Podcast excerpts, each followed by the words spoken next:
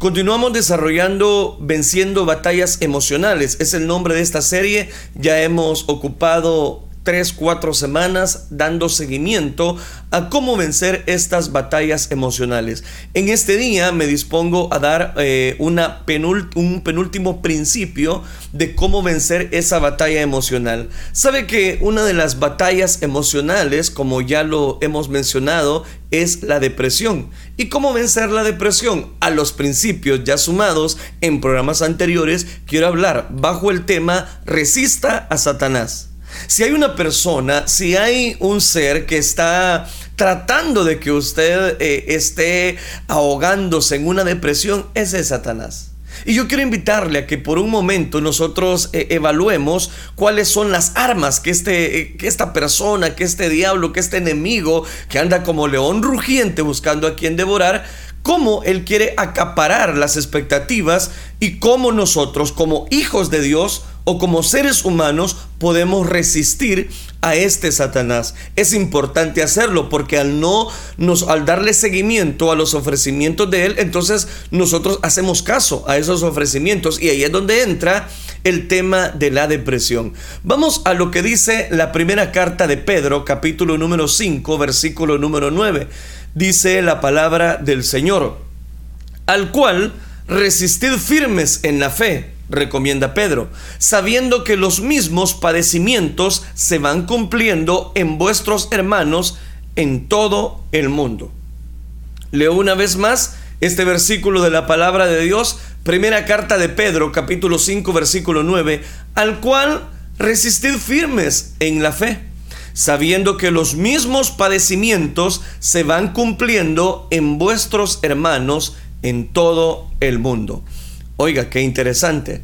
Quiero iniciar esta reflexión de la palabra de Dios dando seguimiento a lo que muchas personas le han llamado precisamente toda esa amalgama de las artimañas que Satanás tiene para darnos esa batalla, esa batalla emocional.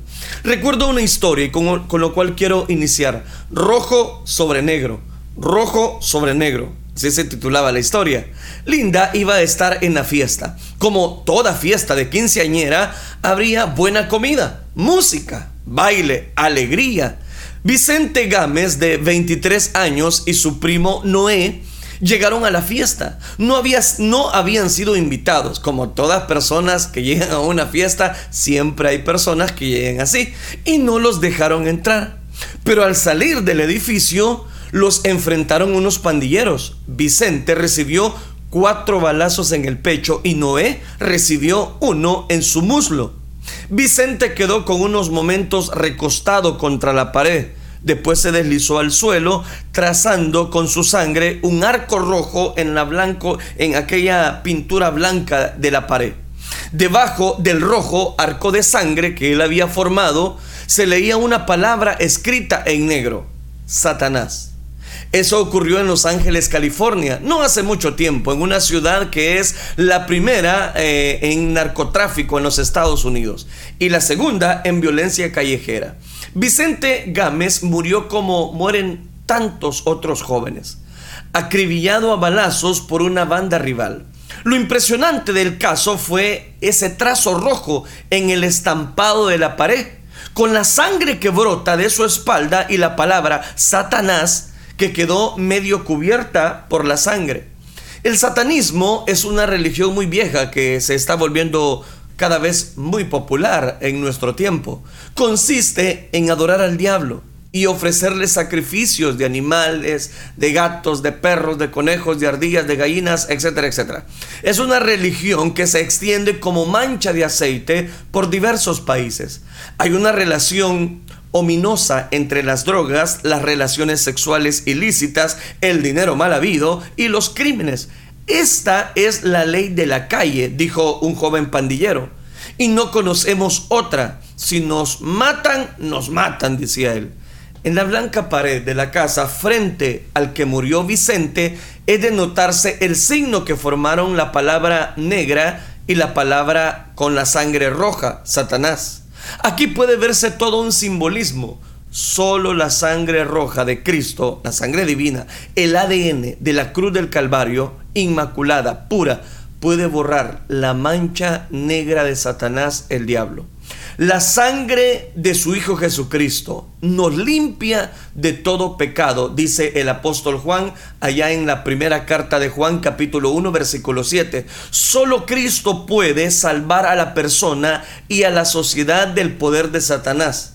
En esta hora debemos invocar el nombre de Dios, la gracia de Dios. Él quiere ayudarnos, Él quiere correr precisamente para darnos vida y vida en abundancia. Muchas personas no sienten el deseo de buscar a Dios y es importante que usted en esta hora haga caso al tema que quiero compartir. Por favor, resista a Satanás desde el principio. Resista a Satanás. Usted tiene que resistirlo. No hay que coquetear con él. Él está dispuesto a verle despedazado. La depresión tiene muchas causas, pero un solo origen. ¿Y cuál es ese origen? Satanás. Él quiere mantenernos presionados y sintiéndonos eh, mal en torno a nosotros mismos para que no recibamos todo por el cual Jesús murió para darnos vida. Uno de sus instrumentos más grandes para hacernos sentir mal es la condenación. Por eso es que hay personas que aunque le han entregado su vida a Cristo, fallan, quizás pecan. Y viene Satanás con sus artimañas a decirles, ya ves, vos no podés dejar ese pecado. Y viene esa condenación para tu vida y les hace creer que ellos son personas de eterna condenación. Una de las causas de la depresión es la condenación. Y Satanás la utiliza para robarnos nuestro gozo. Él sabe, como ya se lo expliqué y ocupé un solo tema para decirle que el gozo del Señor es nuestra fortaleza contra Él. Satanás nos quiere débiles, nos quiere inactivos, nos quiere incautar. La gente puede estar deprimida por alguna razón física. Con frecuencia, los enfermos también están deprimidos. La depresión puede ser una de las armas que Satanás busca que causa por un desequilibrio químico o por cansancio extremo. Si el cuerpo es reducido a causa de la tensión nerviosa o del cansancio, la persona se puede mejorar simplemente usando sabiduría y obteniendo el descanso y la nutrición necesaria. Si la causa de la depresión es un desequilibrio químico u otros problemas físicos, entonces es prudente obtener asistencia médica. En otras palabras, el escuchar música, el cantar, el alabar al Señor, como yo se lo mostraba ayer, el gritar esas alabanzas, encontraremos una fortaleza inquebrantable. El gritar a las personas que Cristo es nuestra vida. A las personas que están a punto de un colapso por causa del cansancio, nosotros podemos recomendar que la gracia de Dios, Él dice, vengan a mí todos los que estáis trabajados, todos los que estáis cansados. Yo estoy dispuesto a hacerlos descansar. Por supuesto, tampoco va a resolver el problema de las personas cuyos cuerpos no están funcionando apropiadamente a causa de sus hormonas o químicos de balance. Necesitamos entonces ponerle atención a nuestras necesidades físicas. ¿Sabe por qué muchas personas no identifican cuando han entrado en esta etapa de la depresión? Porque muchas veces lo toman como una como algo ligero, como algo pasajero. Ya me va a pasar, dicen. Y cuando vienen a ver, están sumidos en una depresión. La depresión puede ser causa de aspectos emocionales, como ya se lo mostré. Puede causar aspectos físicos, mentales o espirituales. David estaba deprimido porque tenía pecado en su vida que no había confesado. Recuerde, por eso es que él, escribe en el Salmo 51. Jonás estaba deprimido porque estaba huyendo del llamado de Dios y estaba viviendo en una desobediencia. Mayor marco de referencia, Jonás capítulo 1 y capítulo 2. Elías estaba deprimido porque estaba cansado. Señor, quítame la vida. Ya nadie te quiere. Primer libro de los Reyes, capítulo 19, versículo 5, dice que el ángel del Señor alimentó a Elías dos veces y dejó que durmiera. Muchas veces no podemos poner todas las causas de un problema en una caja. y sacar una respuesta correcta. Pero Jesús siempre es la respuesta correcta. No importa lo que haya usado Satanás para causar la depresión. ¿Me está escuchando? No importa las artimañas que él ha ocupado para hacerle creer a usted que usted es una persona que está condenada a vivir con esa enfermedad. Que usted es una persona que está condenado a enfrentar siempre esos problemas económicos. Jesús nos dirige a la victoria cuando le seguimos a Él completamente. Él nos enseña a cada uno lo que necesitamos hacer para vivir vidas llenas de gozo. No importa la causa, tan pronto sintamos que la depresión viene, tenemos que resistirla inmediatamente y actuar de la manera en que el Señor nos dirija. Por ejemplo, quizás últimamente las cosas en su trabajo no le han estado yendo bien, no le han estado funcionando las cosas y usted siente una gran presión. El problema es que tiene que pagar. Ya estamos a fin de mes y hay que pagar la mensualidad, hay que pagar la mensualidad del colegio, hay que pagar el alquiler, hay que pagar la gasolina, hay que pagar esto, hay que pagar lo otro, la deuda con el banco. Entonces llega un momento que usted dice, no sé qué hacer. Y como no sabe qué hacer, ahí viene Satanás. Ahí viene Satanás con su lucecita a decirle, es que no vas a poder. No vas a poder. Mejor declarate que sos un perdedor. No importa la causa, tan pronto sintamos que la depresión viene, le repito, resístala inmediatamente. Actúe de la manera que el Señor nos dirija. No coquetee con Satanás. Hay personas que les gusta coquetear y están ahí. A ver qué dice, a ver qué dice. No juegue con la depresión. Tan pronto nos sentimos decepcionados, tenemos que decirnos, tengo que hacer algo antes de que esto vaya a empeorar. Si no lo hacemos, nos vamos a desalentar ¿Y qué pasa? Después nos vamos a deprimir. Jesús nos dio el manto de alegría en lugar del espíritu angustiado. Isaías 61.3. Si no usamos lo que Dios nos ha dado, nos vamos a hundir en el pozo de la depresión o podemos terminar en grandes problemas. A menudo digo que cuando sabemos qué hacer y no lo hacemos, estamos coqueteando con Satanás. Se lo repito, cuando sabemos lo que tenemos que hacer y no lo hacemos, ahí es donde estamos coqueteando con Satanás. En el mundo, un hombre o una mujer puede coquetear con alguien en la oficina y nunca llegar a cometer adulterio. Podría ser. Pero nosotros, ¿me está escuchando? No podemos coquetear con Satanás. No puede coquetear. Una vez que abrimos la puerta, él puede meter su pie. Una vez que tiene un pie en la puerta, puede obtener un lugar fuerte. Satanás progresa y es agresivo en sus acciones en contra de nosotros. Es que Él no está jugando. Cuando nos enfrentamos a, Satanás, tenemos que ser agresivos. Recuerde cuando Dios eh, específicamente nos revela el error de la autocompasión que quizás puede generar eso, autocompasión en nosotros y saber y pensar que estamos en el bien pero no estamos en el bien. Eh, Satanás nos dice que no podemos eh, tenernos lástima y ser poderosos al mismo tiempo muchas personas caen en la autocompasión en ese momento. Cuando se cae en una autocompasión, hay que buscar lo más rápido posible al Señor. Porque las emociones negativas gobernarán su vida, gobernarán mi vida. ¿Por qué? Cuando algo no iba de la manera que yo quería, cuando algo no surge de la manera como nosotros queremos, empiezan esas batallas emocionales a gobernar nuestro corazón ese sentimiento inmediatamente hay que paralizarlo, hay que ponerlo en su lugar. Si, si permito que el sentimiento anide en mi vida, hubiese progresado en algo más profundo. Usted, si deja que esa depresión anide en su vida, usted va a ver un momento que ese nido va a ser tan pesado que usted no lo va a poder tomar control. Recuerdo la vez que pensé que quería sentirme así como desilusionado, decepcionado, y creo que ya le he comentado ese ejemplo, solo por un tiempo, y que después haría eh, toda la energía necesaria, la vibra, como dicen los jóvenes, y voy a salir adelante de esta situación.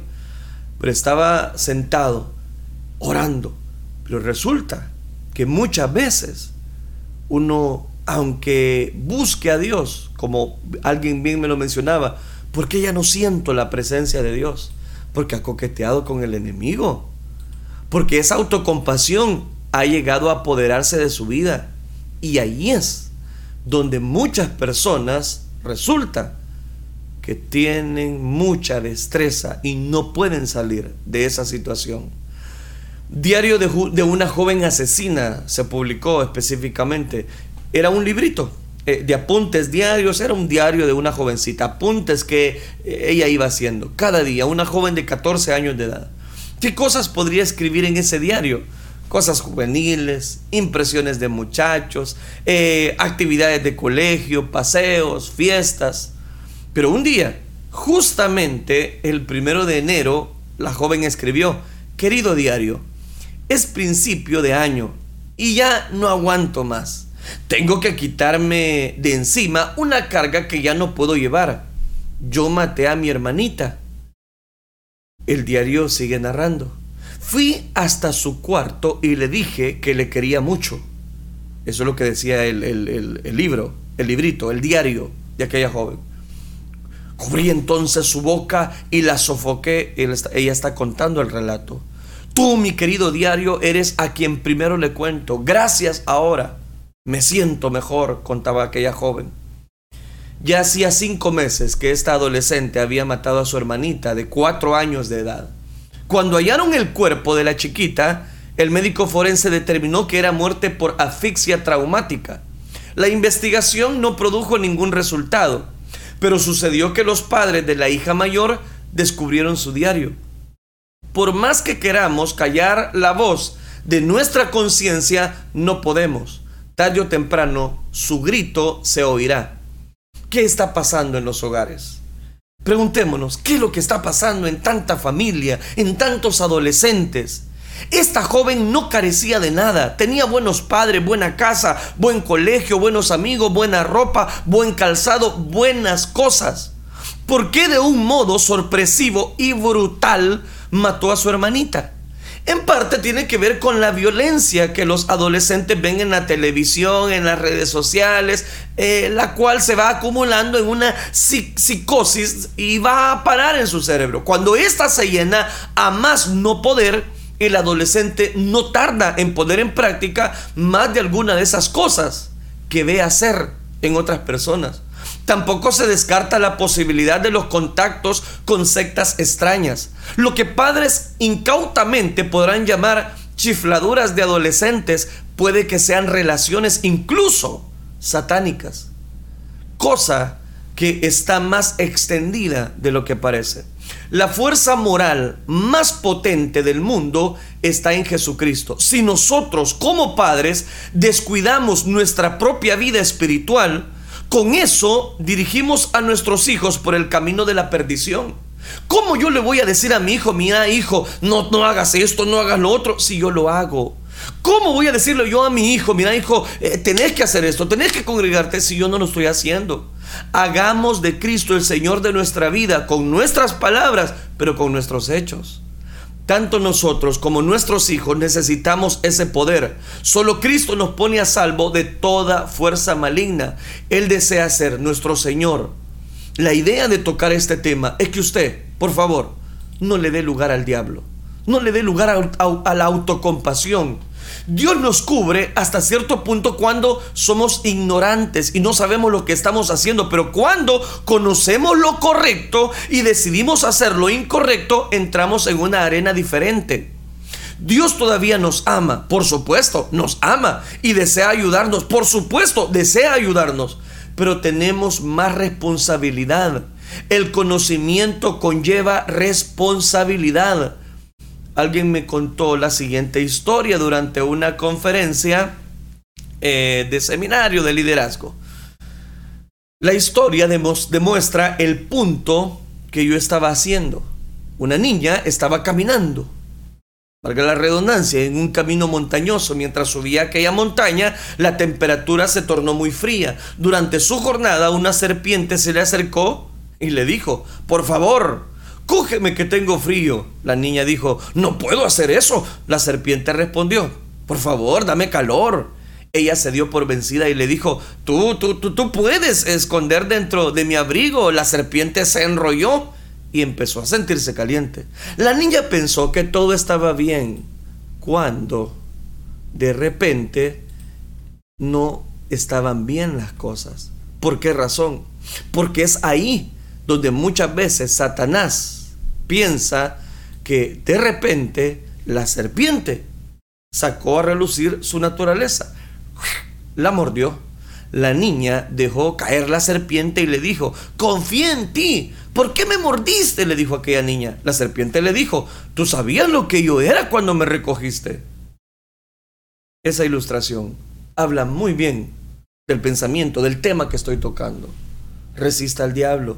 Si coqueteamos con Satanás, siempre saldremos heridos. ¿Me está escuchando? Si usted da cobijo a Satanás, siempre vamos a salir heridos. Estamos en peligro si nos negamos a ponernos voy a decirlo de esta manera, la vestidura de alabanza porque no queremos. Así es como le abrimos la puerta a los problemas más profundos que luego, ¿sabe qué es lo que pasa? Traen serias, pero serias consecuencias. Resista la depresión inmediatamente. Por favor, resista la depresión inmediatamente. Primera de Pedro, capítulo 5, versículo 8. Sed sobrios balanceados, templados, a eso se refiere la palabra sobrios, y velad, porque vuestro adversario, el diablo, como león rugiente, anda alrededor buscando quien devorar, al cual resistid firmes en la fe, fuerte, sabiendo que los mismos padecimientos se van cumpliendo en vuestros hermanos en todo el mundo. El resistir a Satanás desde un principio tendrá prolongadas batallas, con la depresión. Nosotros resistimos a, Satanás sometiéndonos a Dios y manejando nuestra espada del Espíritu, su palabra. Cuando Jesús fue tentado tres veces por Satanás en el desierto, Él no respondió emocionalmente. Sus respuestas no estaban basadas en sus emociones. Él solamente dijo, porque escrito está, escrito está y escrito está. Esa es la manera que debemos resistir a Satanás. Cuando viene a tentarnos, con condenación, con depresión, una cosa u otra que Él nos está tratando de dar, usted y yo debemos entender y recordar que la depresión no es parte de nuestra herencia en Jesucristo, no es parte de la voluntad de Dios para sus hijos. Cada vez que sintamos algo que no es parte de la voluntad de Dios para nosotros, ahí tenemos que manejar la afilada espada de doble filo, la palabra de Dios. Hebreos 4:12. La palabra de Dios es viva y eficaz. Y es una espada que tiene un doble filo que corta todos los aspectos de los seres humanos. La Biblia nos ha prometido que si resistimos a Satanás firmemente desde un principio, Él huirá de nosotros. Él va a salir con la cola entre las patas, como dijo un predicador. Él va a huir. En el momento que empezamos a experimentar cualquier sentimiento de depresión traído por la condenación, por sentimiento de culpa, remordimiento o pena, necesitamos pararnos firmes. Usted debe de pararse firme ante la palabra de Dios, por la palabra de Dios y rechazar los sentimientos negativos que nos hunden. En Isaías capítulo 61, versículo 1 al 3, vemos cómo Jesús fue ungido y enviado por Dios a predicar. Él toca y cita Isaías 61, las buenas nuevas a los abatidos, a vendar a los quebrantados de corazón, a publicar libertad a los cautivos, a los presos apertura de la cárcel, a consolar a los enlutados, les dé gloria en lugar de ceniza, óleo de lugar en gozo, de luto, manto de alegría bajo un para el espíritu angustiado. ¿Se está dando cuenta qué importante es? Resista al diablo y él va a huir de su vida. Resístalo. En Cristo no hay condenación.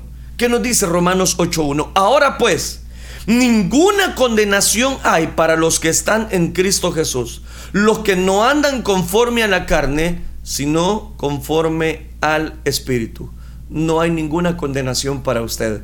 De acuerdo con las escrituras, nosotros los que estamos en Cristo Jesús no somos condenados, más no somos juzgados como culpables. Sin embargo, muchas veces nos juzgamos y condenamos a nosotros mismos. En mi propio caso, viví una gran parte de mi vida sintiéndome quizás culpable hasta que aprendí y entendí la palabra de Dios. Si alguien quizás nos hubiese dicho o preguntado por qué me sentía de esa manera, quizás no hubiésemos dado una respuesta. Todo lo que entendía y conocía era como algo borroso, un sentimiento de culpabilidad que estaba ahí todo el tiempo. Afortunadamente, cuando uno empieza a leer la palabra de Dios, se da cuenta que uno puede vencer ese insistente, insistente coqueteo que el enemigo quiere con nosotros. Un corto tiempo atrás, atravesé quizás un periodo el cual eh, me sentía un sentimiento de culpabilidad. ¿Y qué es eso? Venga la palabra de Dios, venga. Y cortamos a Satanás. ¿Por qué? Porque la palabra de Dios es viva y eficaz. Eso no quiere decir que ahora somos perfectos. No, no, no.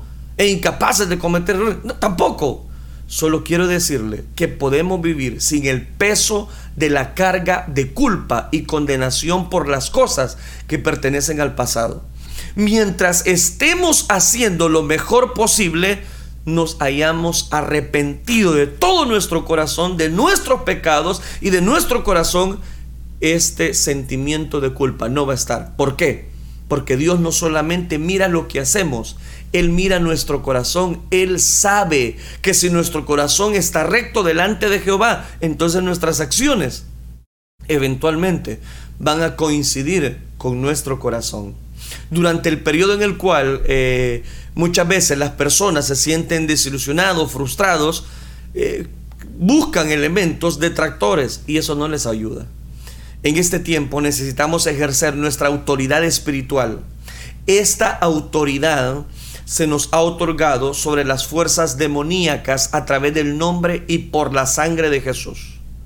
Es aquí donde necesitamos la palabra de Dios para vencer los poderes que nos tratan de robar nuestra paz, nuestro gozo en el Señor.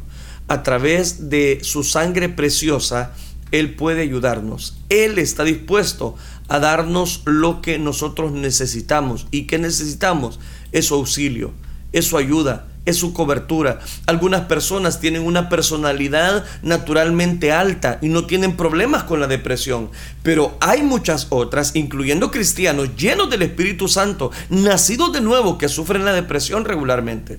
Si usted está sufriendo de depresión, debe entender que Dios lo ama y más de lo que usted se imagina y a Él le importa su problema. Él no quiere que usted sufra más, pero si se deprime otra vez, no tiene por qué sentirse culpable o condenado. Yo aplico diariamente a mi vida los principios que he presentado en cada una de estas secciones de cómo vencer batallas emocionales. Esto es lo interesante del Evangelio, de la palabra de Dios, que el predicador se predica a él mismo. Y quizás en más de alguna oportunidad yo he estado en esta estación y la estación del tren quizás no avanza y estamos ahí. Pero llega el momento que la gracia de Dios nos cubre, nos llena, nos fortalece y seguimos adelante. Creo que es casi imposible deprimirse si logramos mantener nuestra mente bajo con un control estricto. Por eso Isaías 26.3 nos dice, tú guardarás en completa paz a aquel cuyo pensamiento en ti persevera, porque en ti he confiado. Si estamos en paz perfecta y constante, entonces no estaremos deprimidos. El 99.9% de nuestros problemas empiezan en nuestra mente. Y aquí quiero citar un último versículo. Se me acabó el tiempo. Tú guardarás en completa paz a aquel cuyo pensamiento en ti persevera, porque en ti ha confiado. Confiad en Jehová perpetuamente, porque en Jehová el Señor está la fortaleza de los siglos. Aquí le he citado Isaías capítulo 26, versículo 3 y 4. Es importante buscar la ayuda de Dios. A través de Cristo Jesús nosotros obtenemos el perdón de los pecados, la gracia inmensurable. Dios está puesto para ayudarnos y Él es el único. Usted no tiene, voy a decirlo de esta manera, a quién más acudir. Pero es que el Señor no quiere juzgarle, el Señor quiere tomarle entre sus brazos y quiere darle vida en abundancia. ¿Cuál es el mal universal que acosa al hombre? El pecado. ¿Y el pecado quién lo trajo? El pecado lo heredamos por medio de Adán.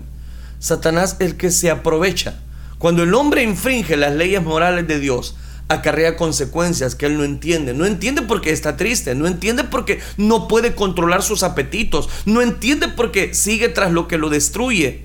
Se está muriendo de temor, de confusión, de desesperación y no comprende qué es lo que le está pasando. Es que el ser humano necesita un médico supremo, un médico para la enfermedad universal, un médico para esa enfermedad mortal que es el pecado. Fuimos creados para funcionar de cierto modo. Cuando no seguimos las instrucciones, todo se vuelve confusión y se vuelve desorden. Jesucristo desea ser nuestro Salvador. Él es el Creador, sabe cuál es nuestro mal y necesitamos, qué es lo que necesitamos para vivir en paz. Invitémoslo Invitémosle a que Él sea el centro de nuestra familia, que Él sea el centro de tu vida. Entreguémosle nuestra vida, sometámonos a la voluntad de Dios y que no estemos subyugados bajo el dominio de Satanás. Satanás es el que ha venido para matar, hurtar y destruir. Jesucristo dijo, yo he venido para que tengan vida, pero para que la tengan en abundancia. Amigo, amiga, la abundancia que tú necesitas la puedes encontrar en Cristo Jesús. Cristiano que últimamente te has sentido desilusionado, frustrado, cabizbajo, sin rumbo y sin dirección. Jesucristo dice, el que a mí viene, yo no le echo fuera. Alléguese a Él, Él le sostendrá. Esta batalla emocional se va porque se va, porque Satanás ya no tiene parte ni suerte en nuestra vida.